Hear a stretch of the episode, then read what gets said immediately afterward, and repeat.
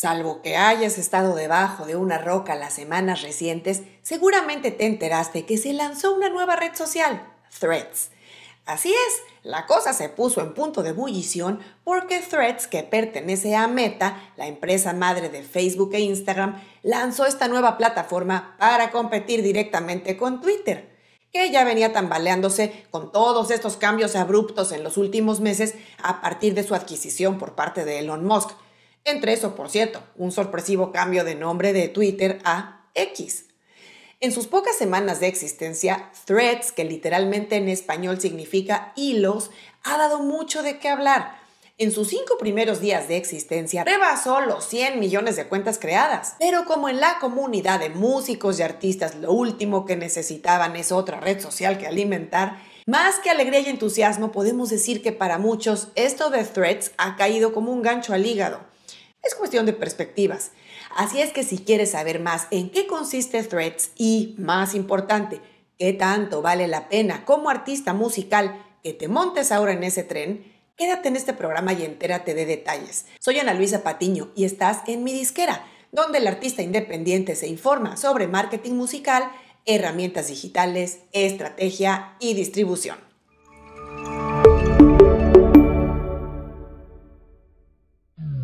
Comencemos diciendo que Threads, aunque pertenece a Meta y está integrada a Instagram, es una app independiente que se puede descargar tanto de la tienda de iOS como de Android. A la fecha de grabación de este programa, Threads no está aún disponible en la Unión Europea por regulaciones que tienen que ver con la privacidad. Tal vez cuando veas este programa ya lo esté o salga dentro de pronto. Bueno, y tal como es Twitter, hoy llamada X, Threads es una red social basada en texto, no en fotos o en video como lo es Instagram. Claro, se pueden compartir también imágenes o videos, pero el enfoque principal de Threads son las conversaciones, esa dinámica de interacción que tanto conocemos por Twitter. Así que si no has creado tu cuenta en Threads, antes de descartarla, dale una oportunidad y explora de qué se trata. Si ya tienes una cuenta en Instagram, será muy fácil porque solo tienes que bajar la app y conectarte a través de tu cuenta de Instagram. No tienes que crear un nombre de usuario ni nada más. Si quieres editar tu perfil una vez que estás dentro, también puedes hacerlo. Por cierto, al abrir la app y firmarse por primera vez, te va a preguntar si quieres seguir a la misma gente que ya tienes en Instagram. Si accedes, automáticamente tu cuenta te va a mostrar las entradas de la gente que ya sigues en Instagram y que haya activado su cuenta en Threads.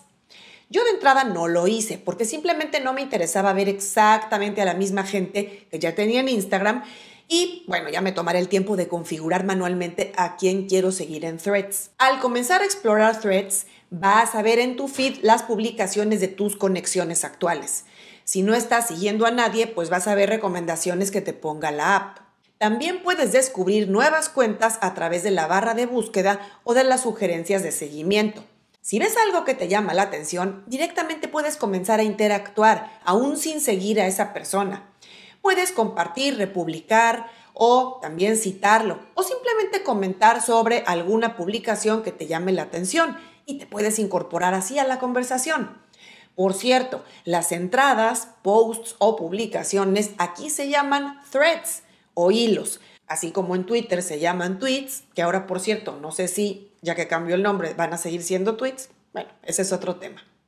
Los threads permiten hasta 500 caracteres, lo cual es bastante.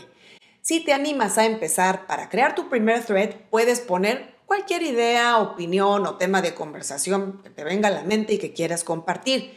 Luego puedes también adjuntar enlaces, fotos, carruseles o videos que encajen con tu mensaje. Una vez publicado tu thread, la gente puede interactuar con ese contenido publicado a través de un like o me gusta y obviamente de las respuestas y comentarios que son el alma de esta nueva red.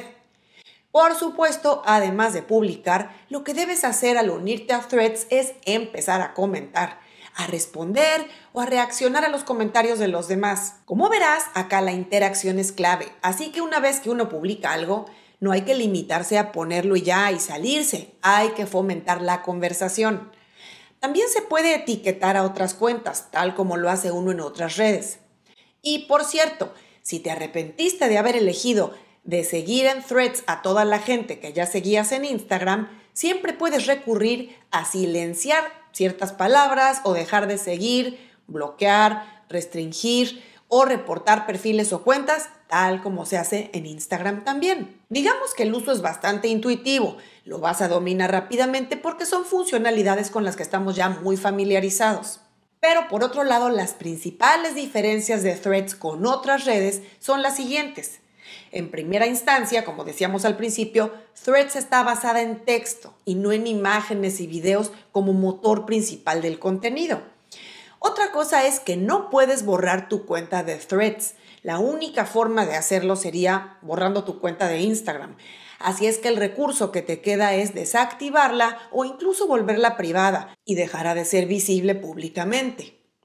Ahora veamos qué otras cosas le faltan a Threads.